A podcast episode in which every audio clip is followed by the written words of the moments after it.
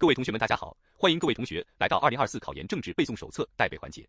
今天是我们带背的第十七天，也是我们新思想的最后一天。恭喜各位同学们又完成了一个阶段性的小成就。那今天的知识点是从第十三章到第十七章，但是整体来讲，这几个章节考频率都是很低的。其中我们需要重点把握一下第十三章维护和塑造国家安全，其余章节我们简单了解即可。所以同学们，我们可以放轻松我们的心态来接受今天的知识点。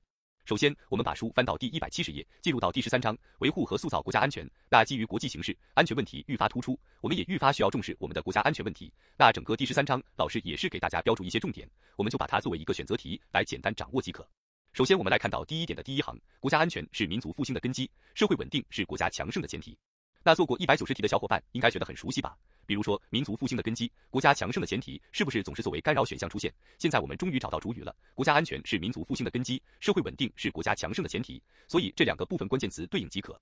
那继续我们来看到第二点，在一百七十页的中间部分，总体国家安全观是新时代国家安全工作的基本遵循。那这个小点我们重点把握一下。括号二，关于五大要素，我们要看一下第二行，要知道其中宗旨、根本、基础对应的是哪种安全。我们来看第二行，以人民安全为宗旨，这个很好记了。我们的根本宗旨是全心全意为人民服务嘛，所以当然以人民安全为宗旨了。那第二个以政治安全为根本，那关于政治安全，后面我们会讲它是根本的，它是首要的位置。那未来我们还要学政治建设，其实政治建设也是一样的，它是首位的，它是根本性的建设。所以未来我们看到政治安全也好，建设也好，就找根本和首要，一般来讲对应的都是没有问题的。所以标注一下，以政治安全为根本。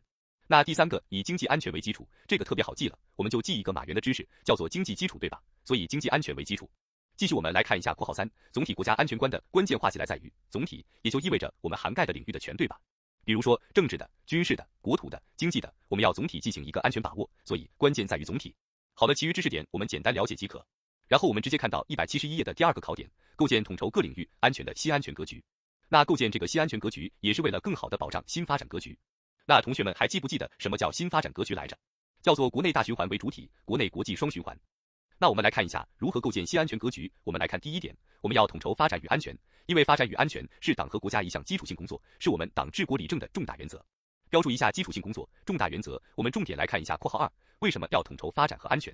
那首先是由于他们解决的问题是不一样的。我们来看第一行，发展解决的是动力问题。那我们说不断的发展可以推动我们的中国不断前行吗？所以发展局解决的是动力问题，我们可以标注一个注记，叫做发动。发动发展是动力。继续看第二行，安全解决的是保障问题。那你看我们安全的话，是不是可以保障我们的国家更加行稳致远的发展？所以标注一下，安全是保障问题，可以记一个注记，叫做安保。安保安全解决保障问题。那继续我们来看一下，圈二指的是发展和安全，它们的作用是什么样的？我们来看，发展是具有基础性、根本性，是解决安全问题的总钥匙，发展就是最大的安全。那给大家标注一个小注记，叫做发展要基本，发展要基本。那发展指的就是发展，要指的是总钥匙的要，基指的是基础性，本指的是根本性。所以记住，发展要基本，就记住了它具有基础性、根本性，是总钥匙。继续我们来看第二行，安全是发展的条件和保障。来给大家一个小注记，叫做安保条件。安指的是安全，保指的是保障，条件者就是条件了。安保条件就记住了安全和发展的关系。那继续我们把书翻到第一百七十二页来看一下圈三，发展和安全是一体之两翼，驱动之双轮，必须画起来同步推进。总之，它们二者是无法分割的。以发展促安全，以安全保发展。继续我们来看一下括号三，以新安全格局保障新发展格局。怎么去保障呢？我们看到叫做牢牢守住安全发展这条底线，是构建新发展格局的重要前提和保障。标注一下，什么是新发展格局的重要前提和保障？指的是安全发展这条底线。那为什么我们要以新安全格局去保障新发展格局呢？那我们来看到第三行这个部分才能，因为只有这样，我们才能标注个圈一，圈一才能夯实我国经济发展的根基，增强发展的安全性、稳定性。圈二才能在各种可以预见和难以预见的风险挑战中，增强我国的生存力、竞争力、发展力、持续力。圈三，确保中华民族伟大复兴进程不被迟滞甚至中断，胜利实现全面建成社会主义现代化强国目标。那这三点内容，我们可以简单把握一个多选题，简单了解即可，有一个印象。继续我们来看到第二点，把维护政治安全放在首要位置，标注一下首要位置，很熟悉了，刚给大家说了，我们看到政治安全啊，或者政治建设啊，他们都是首要的，他们都是根本的，所以指的是首要位置。那括号一主要指的是维护政治安全的重要性，为什么这么重要呢？我们看到第一行到后面部分，必须把维护政治安全作为应对各领域安全风险挑战的画起来首要任务，所以两个首要，首要任务也是它，首要位置也是政治安全。那括号二把维护政治安全放在首位的原因，我们来看有哪些原因。圈一指的是政治安全是国家安全的根本，标注一下根本，然后再看第二行是一个国家画起来最根本的需求，是一切国家生存和发展的基础条件，标注关键词根本，最根本需求，基础条件，怎么去理解呢？其实我们说政治安全就像心脏一样，如果心脏一旦停止了跳动的话，再强壮的机体它也会失去生机。所以我们说政治安全是一个国家最根本的需求，是一切国家生存发展的基础条件，对吧？但是我们标注一下，这个基础条件等不等同于立国之基，好像不是一样的程度。所以我们标注一下，旁边写一个辨析的内容，叫做国土安全是立国之基。标注一下，国土安全是立国之基，这两个小点我们要区别记忆。那既然政治安全如此重要，是最根本的，是首要的，所以我们看到圈二叫做政治安全决定和影响着国家的经济安全、军事安全、社会安全等各领域安全。要知道，政治安全起到一个决定性作用。继续，我们来看一下括号三维护政治安全的主要内容。主要内容有三，叫做维护政权安全、制度安全和意识形态安全。这里面就很简单了，我们能够一一直接对应出来就可以了。比如说，我们看第一个圈一，维护政权安全。那谁有政权呢？谁是我们的执政党啊？不就是我们的中国共产党吗？所以对应的是，就是要毫不动摇坚持和巩固党的领导和长期执政地位。那圈二叫做维护制度安全，那我们的是什么制度？中特制度对吧？所以指的是就是要毫不动摇坚持和完善中国特色社会主义制度。那圈三叫做维护意识形态安全。这个之前给大家讲过了，什么意识形态作为我们的指导地位？马克思主义，所以对应的是就是要毫不动摇坚持和巩固马克思主义在意识形态领域的指导地位。继续我们来看到括号四，政治安全与人民安全、国家利益至上是有机统一的，我们要分别对应出来政治安全、人民安全和国家利益至上他们的地位什么样的。尤其第一点我们要区别记忆一下。我们来看到第一行后半部分，政治安全是维护人民安全和国家利益的根本保证，标注一下根本保证。那很多小伙伴都想说，艾老师，我们之前遇到很多根本保证都是党的事啊。对，九十九都是党的事，但这个我们在旁边标注一下，这个部分要单独去记，指的是政治安全是维护人民安全、国家利益的根本保证，那其余的根本保证大多都是与党有关的。那这个部分给大家简单读一下，我们感受一下，不需要去记。比如说，中国共产党领导是实现中华民族伟大复兴的根本保证；比如说，中国共产党强有力的领导是中国社会团结稳定、国家繁荣发展的根本保证；比如说，坚持党对教育工作的全面领导是办好教育的根本保证。比如说，坚持党对人才工作全面领导是做好人才工作的根本保证；再比如说，党的领导是人民当家作主、依法治国的根本保证。那反正总之九十九的根本保证都是与党相对应的，但这个内容我们要单独去记。那继续，我们来看到第二行，人民安全居于中心地位，标注一下人民是中心。我们可以理解一下，我们的心在谁身上？在人民身上吧，所以人民安全为中心地位。继续，国家利益至上是实现政治安全和人民安全的画起来要求和原则，我们可以理解一下，就是我们始终要保持大我精神、集体主义原则。所以你看，国家利益是不是集体主义原则？所以指的是要求和原则。那最后把它们三者统一起来，可以确保实现党的长期执政，人民安居乐业，国家长治久安。那继续，我们看到一百七十三页第三点，维护重点领域国家安全。那我们第一行了解一下，维护重点领域国家安全画起来是主阵地、主战场。那其中关于括号一到括号三，我们可以了解一下。括号一，维护国土安全。那为什么要维护国土安全呢？因为国土安全是立国之基，刚给大家讲过。括号二，维护经济安全。那关于经济安全的地位，我们标注一下，经济安全是国家安全的基础，还记得怎么去记吗？我们说经济基础，对吧？记住了，经济安全是国家安全的基础。继续括号三，维护社会安全。那为什么呢？我们来看到后面解释，社会安全与人民群众切身利益关系最密切，是人民群众安全感的晴雨表，是社会安定的风向标。标注一下晴雨表、风向标，那这样的表述非常的形象。那这里面再给大家记一个小的补充内容。其实之前我们对于就业也有一个非常形象的表述，叫做温度计。所以我们标注一个补充内容，说解决好就业问题。标注一下，解决好就业问题是民生改善的温度计。解决好就业问题是民生改善的温度计。所以这样的形象表述，我们区别一下，晴雨表、风向标都是社会安全，而温度计指的是解决好就业问题。那继续我们来看一下平安这个部分，倒数第二行，平安是老百姓解决温饱后的第一需求，是极重要的民生，也是最基本的发展环境。了解一下关于平安的定性极重要，最基本。那最后一个考点，开创新时代国家安全工作新局面。这个部分简单了解即可，没有什么需要同学们重点把握的内容。下面我们进入到一百七十四页第十四章，建设巩固国防和强大人民军队。那整个这个章节从来都没有考察过，所以我们简单了解一下即可。给大家点播几个小知识，我们简单了解。其中我们先来看一下一百七十四页的倒数第六行，倒数第六行，只有以强大军事实力这个部分。看到这里，我们要知道为什么我们要强大我们的人民军队。我们来看到倒数第六行，因为只有以强大的军事实力为后盾，我们的政治安全、国土安全等其他安全才能托底。标注一下托底，国家的总体安全和人民的幸福生活才有保障。标注一下保障，实现国家繁荣富强的主动权才能够牢牢掌握在自己的手里。标注一下主动权，所以这都是表面含义了。总之，当我们拥有了强大的军事实力，我们的各方面安全才能托底，我们的生活才能够变得有保障，我们的国家才能够更加具有主动权。所以大家记一个小顺口溜，旁边要注意一下，叫做主动保底。主动保底，当拥有了军事实力，我们就主动保底了。主动指的是主动权，保指的是保障，底指的是托底。通过主动保底，对应了关键词内容。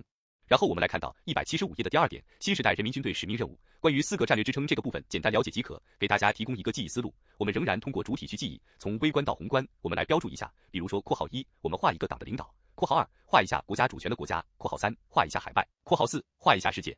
总之，从微观到宏观，党、国家、海外、世界和平都是需要我们人民军队作为战略支撑而存在的，所以这样去记就能够对应出四个选项了。那继续我们来看到第二考点，实现党在新时代的强军目标。这个部分大家应该都听过这个歌吧？我们军训的时候应该都唱过。我们要建设一支听党指挥、能打胜仗、作风优良的人民军队。那其中第二点，强军目标的科学内涵分别听党指挥、能打胜仗、作风优良，他们的关键词都是什么？简单了解即可。然后以及我们再来看第三点，全面推进国防和军队现代化的战略安排。我们有一个新三步走的战略安排，我们可以简单了解一下。比如说，圈一是第一步走，到二零二七年实现建军一百年的奋斗目标。我们这里面可以标注一下，这个第一步走是一个十分紧要的一步，标注一下是十分紧要的一步。然后第二步走指的是圈二，到二零三五年画起来，基本实现国防和军队现代化。所以你看这个部分是不是跟之前我们给大家讲的这个强国目标是一样的，对吧？说第一步走是在二零三五年基本实现社会主义现代化嘛，都是基本实现。那最后第三步走指的是全三到本世纪中叶，把人民军队全面建成世界一流的军队，简单了解一下。那继续我们来看一下一百七十六页的第三个考点，加快推进国防和军队现代化。那这个部分呢，我们重点来看一下第一点就可以了，坚持党对军队的绝对领导。了解一下，比如说括号一，坚持党对军队的绝对领导是马克思主义建党建军的一条基本原则，标注一下一条基本原则。同时括号二，党对军队的绝领导是建军之本，是强军之魂，标注一下建军之本，强军之魂。那你看我们说听党指挥是人民军队永远不变的军魂吗？所以它是建军之本，强军之魂。那继续括号三，那其中第一行这个部分叫做军委主席负责制，是坚持党对人民军队绝对领导的，画起来根本制度和根本的实现形式，在党领导军队一整套制度体系中处于画起来最高层次，处于统领地位。它对应的关键词都是军委主席负责制，这是我们第十四章可以掌握的知识点。下面我们进入到一百七十七页的第十五章，坚持一国两制和推进祖国完全统一。整个第十五章考评也是很低的，近十年来讲只考察过一次，所以我们简单把握即可。而且很多知识点都是一些立场性问题，所以给大家简单标注一些可能作为考点出现的知识点。那首先我们进入到第一个考点，全面准确理解和贯彻一国两制方针。这个部分给大家画几个关键词，我们能够对应出来，这是关于一国两制的表述就可以了。我们重点来看一下标题部分和每段的第一句话，其中第一点，一国两制是中国特色社会主义的伟大创举。括号一，一国两制是中国特色社会主义制度创新的重要成果。圈一，一国两制是一项基本国策。圈二，一国两制是前无古人的伟大创举。括号二，一国两制是中国共产党领导人民实现祖国和平统一的伟大构想。括号三，一国两制为国际社会解决类似问题提供了新思路、新方案。我们重点去看一下每一句话最后几个字是对于一国两制的定性，比如说伟大创举、重要成果、基本国策、伟大构想、新思路、新方案这样的关键词对应。继续我们来看一下一百七十七页最下面这一句话黑体字部分，一国两制的根本宗旨是标注一下，转过来一百七十八页第一行，维护国家主权、安全、发展利益，保持香港、澳门长期繁荣稳定。这个部分需要给大家辨析一下，那党的根本宗旨是全心全意为人民服务，而一国两制的根本宗旨是不一样的，我们要区别记忆一下。继续，我们再给大家辨析一个小细节。我们来看到括号二的第二行，维护国家主权、安全、发展利益是一国两制方针的画起来最高原则，标注一下最高原则。那其中，我们再来看一下括号四这个部分，括号四坚定落实爱国人之港、爱国人之澳，这是什么呢？我们看倒数第三行说，这是事关国家主权、安全、发展利益，事关香港、澳门长期繁荣稳定的根本原则，标注一下根本原则。所以要知道了，最高原则是维护国家主权、安全、发展利益，而根本原则指的是爱国人治港、爱国人之澳两个原则区别记忆，这是一个比较容易出错的小点，给大家辨析一下。然后我们回过头再来看到括号二的第四行，回到括号二的第四行，有几句黑体字没给大家说，我们再来看一下。括号二第四行指的是一国是实行两制的画起来前提和基础，两制从属和派生一国并统一于一国之内。所以我们要理解一下我们领导人这样说的，说一国是根，根深才能叶茂；一国是本，本固才能枝荣。所以发现了什么是前提，是不是首先要承认我们是一个大中国，然后我们才允许你两制，对不对？所以一国是前提和基础，两制是从属于派生，那并且他们的地位是一样的吗？不一样。我们来看一下这一段的倒数第二行，叫做“一国之内的两制”，画起来并非等量齐观，比肩并列。国家的主体必须是社会主义制度，所以就意味着，如果一旦在选项当中出现了说“一国”和“两制”，他们两个是等量齐观的、比肩并列的，能不能选？不能选，因为“一国”才是前提和基础。那其余的黑体字部分，我们简单了解即可。然后我们把书翻到第一百七十九页，来看一下点播的圈二三条底线。这个部分是我们在二零二零年所考察的真题源内容，所以我们来看一下指的是什么。第一条底线指的是任何危害国家主权安全、第二条是挑战中央权力和香港特别行政区基本法权威，第三条利用香港对内地进行渗透破坏活动。所以我们要知道，一共就这三条底线，而且什么是底线？是不是指的是绝对不允许触碰的程度？那当时有干扰选项这样说的，他说干扰内地与香港民间交流，这确实是不对的一件事，但是能不能称之为底线这样的程度？它是有个区别的好吧？所以一共有三条底线。那最后一个一百七十九页第三个考点，推进祖国完全统一。这个部分我们简单了解一下，其实只要同学们立场不出错就没问题了。我们要知道，两岸同胞是同根同源的，实现祖国完全统一是全体中华儿女的共同愿望，是民族复兴的题中之意。只要有这样的立场，一般都不会出错。下面我们把书翻到第一百八十一页，进入到第十六章。那整个第十六章如果考的话，它不在新思想里面考；如果考的话，会在第六个学科叫做形势与政策这门学科里面考。所以关于新思想，我们有个印象，简单看一下就可以了。建议同学们多去关注一个会议，是在我们今年二零二三年十月十七号到十八号刚刚开的一个会议，叫做第三届“一带一路”国际合作高峰论坛。第三届“一带一路”国际合作高峰论坛这个会议的内容可能会进行考察，所以十六章我们简单把握即可。我们把书直接翻到第一百八十四页，进入到第十七章全面从严治党。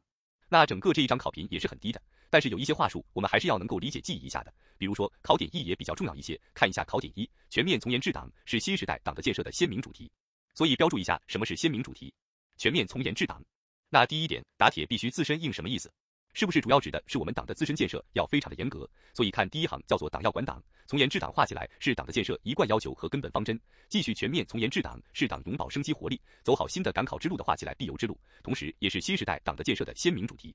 所以刚才说到了也是鲜明主题，然后我们再加一句话，再补充一句话，那同时也是新时代党的自我革命的伟大实践，也是新时代党的自我革命的伟大实践。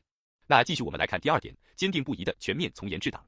我们重点来看一下（括号一）全面从严治党画起来，核心是加强党的领导，基础在全面，关键在严，要害在治。我们多读几遍，有个印象就可以了。那我们继续来看到一百八十五页，第二个考点，以政治建设为统领，深入推进党的建设。那其中第一点指的是把党的政治建设摆在首位，标注一下政治建设是首位。刚是不是为大家说了，比如政治安全也好，政治建设也好，它与什么词对应，是不是首位，根本都是没错的，对吧？所以你看，圈一指的是党的政治建设，是党的根本性建设。圈二，鲜明旗帜讲政治是我们党作为马克思主义政党的根本要求，对吧？所以首位和要求。然后这里面我们再补充一句话，也是我们的标题内容，主要指的是党的政治建设具有统领地位。标注一下，党的政治建设具有统领地位。那这里面提到了统领地位，给大家补充两个关于统领地位的表述，我们可以找到空白的位置记两条。那第一条主要指的是党的领导制度在我国国家政治制度体系中居于统领地位。党的领导制度在我国国家政治制度体系中居于统领地位。那我们再加一个，刚才刚给大家说到的，叫做军委主席负责制，在党领导军队的一整套制度体系中处于最高层次，居于统领地位。军委主席负责制在党领导军队的一整套制度体系中处于最高层次，居于统领地位。继续，我们来看到第二点，在一百八十五页的中间部分，思想建设是党的基础性建设，标注一下基础性建设。所以我们区别一下，思想建设是基础性建设，而政治建设是根本性建设，两个小点进行区别。然后括号二，加强思想建设重要性，我们简单了解即可。那其中给大家提示一个小细节，其实，在毛泽东时代的时候，他认为思想建设应该摆在首位，但现在我们认为政治建设应该摆在首位，所以简单区别一下。那后面的知识点，一直到第四点之前，一直到第一百八十六页，第四点之前的知识点都是简单来看一下黑体字部分，有一个印象就可以了。那我们直接进入到一百八十六页最下面这个考点四，建设长期执政的马克思主义政党，这个部分是一个新大纲考点，我们有必要去学习一下。我们来看第一个问题，指的是党的自我革命是跳出历史周期率的第二个答案，所以既然是第二个，就意味着我们有第一个答案，对吧？那第一个答案指的是什么呢？我们来看第一行，指的是毛泽东在延安窑洞里面给出的第一个答案，这个答案就是让人民来监督政府，所以标注一下，第一个是让人民来监督政府，我们可以把它理解为民主，就是民主。而第二个答案是自我革命，那我们来看一下对于自我革命的定性。我们来看到一百八十七页括号一，勇于自我革命。画起来是中国共产党区别于其他政党的显著标志。我们画一下显著标志，同时也是画起来我们党最大的优势、最鲜明的品格。所以这几个关键词对应的答案应该是自我革命。但是可能有同学说了，说老师这个显著标志啊、最大优势啊，我看着好几回了，就只有自我革命这么一个答案吗？不是只有它一个答案。所以给大家总结一下，我们找一个空白的位置，调慢我们的语速来记忆一下笔记了。那关于是我们中国共产党区别于其他政党的显著标志，有两个答案，一个是自我革命，我们再加一个，还有一个是人民立场，再加一个人民立场。那其实还有第三个答案，之前给大家记过对吧？说区别于其他政党的显著标志，还有一个是三大作风，但是三大作风出的比较少了，我们重点去记自我革命和人民立场就足够了。那第二个关于最大优势，我们有三个表述。那第一个表述是我们刚才给大家说到的，自我革命是我们党的最大优势。那我们再加一个，旁边再写一句话，叫做中国共产党的领导是中国特色社会主义制度的最大优势。然后同时还有一个一国两制的关系词，我们要注意一下，指的是对香港、澳门来讲，一国两制是最大优势；对香港、澳门来讲，一国两制是最大优势。那继续，我们再来看一下括号二的第二行，主要指的是我们怎么自我革命，有四个自我：自我进化、自我完善、自我革新、自我提高。就这四个自我进化、完善、革新、提高，不要记错了。那么其他知识点呢，我们简单把握即可。好了，各位同学们，这就是我们关于新思想的全部内容了。这六天是很痛苦的六天，各位同学们辛苦了。但是我们要相信自己，将来的你一定会感谢现在挺身前进的自己。好了，各位同学们，我们后天再见。